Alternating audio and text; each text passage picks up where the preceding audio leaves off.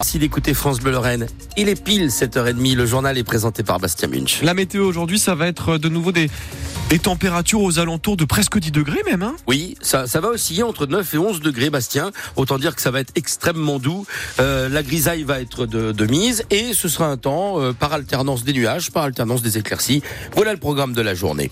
À la une ce matin, la colère des agriculteurs déborde et s'étend en Moselle. Une première action des jeunes agriculteurs 57 hier soir. Opération barrière levée au péage de Saint-Avold. Les photos et vidéos sont sur francebleu.fr.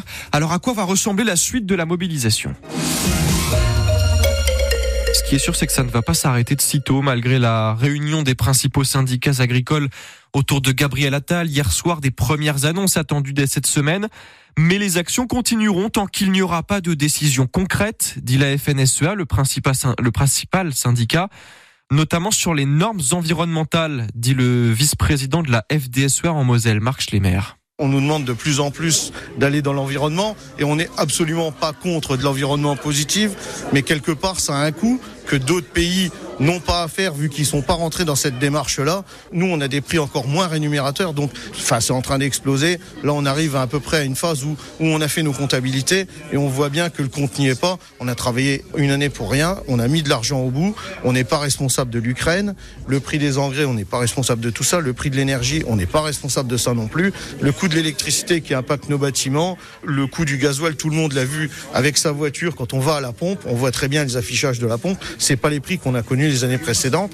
Et voilà. Et on doit avoir toutes ces charges-là en plus sur nos exploitations. Et comment faire pour essayer d'avoir un compte de résultats à l'équilibre et gagner simplement sa vie. Quoi. La colère et le désarroi des agriculteurs. On en reparle dans un quart d'heure avec Marc Baudot, secrétaire général des jeunes agriculteurs 57. Il est notre invité ce matin sur France Bleu Lorraine. Vous pourrez aussi lui poser euh, toutes vos questions en appelant le 03 87 52 13 13. Et on attend vos avis également. Est-ce que vous comprenez la colère des agriculteurs? Vous êtes euh, peut-être à la tête d'une exploitation. Venez nous parler de votre quotidien.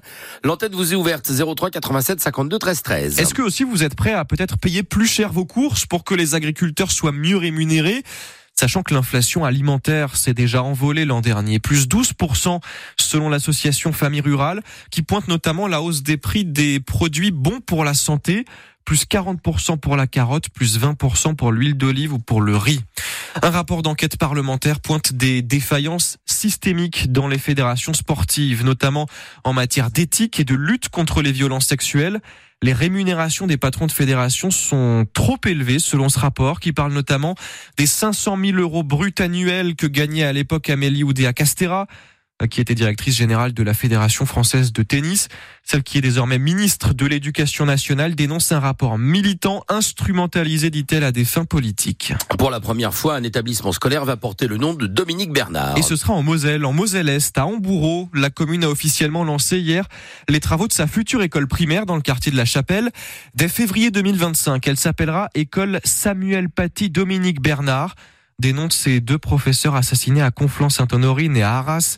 L'idée de cet hommage, elle a été soufflée au, maire Laurent Muller par un jeune du conseil municipal junior. Initialement, on n'était pas parti sur ça. Puis en fait, c'était lors d'une petite manifestation où un, des, des, gamins disait Ah mais pourquoi on n'appellerait pas l'école Dominique Bernard? Très vite, je trouvais que l'idée était, très bonne des, jeunes. Et puis, je sais qu'il y a quelques établissements qui ont le nom aujourd'hui de Samuel Paty, aucun encore de, Dominique Bernard. Mais là, aujourd'hui, il, s'agit vraiment de, de, avec force, finalement, les, les valeurs de la République, hein, en, protégeant vraiment nos, principes fondamentaux et puis en restant dans, la philosophie de ces deux enseignants qui ne, souhaitaient qu'une chose hein, et qui étaient appréciés par leurs gamins, c'était de transmettre un, savoir à, à, leurs élèves. Et pour construire cette nouvelle école, c'est un investissement de 3 600 000 euros. Elle accueillera euh, dès février 2025 donc une centaine d'élèves répartis dans cinq classes.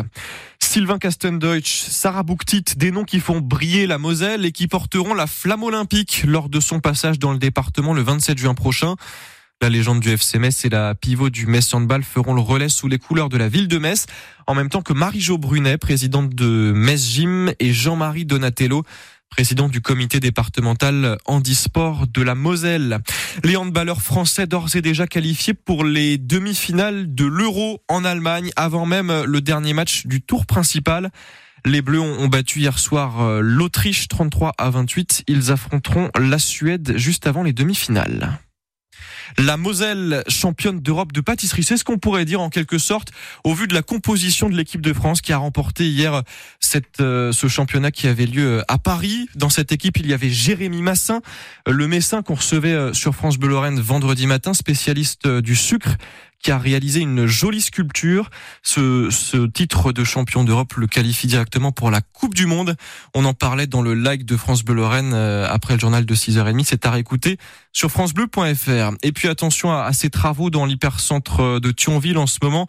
Des travaux de modernisation du réseau électrique qui viennent tout juste de se lancer, qui vont durer jusqu'à la mi-avril. Il se déroule place Anne Gromerche, rue et cours du Merche et rue des Deux Places.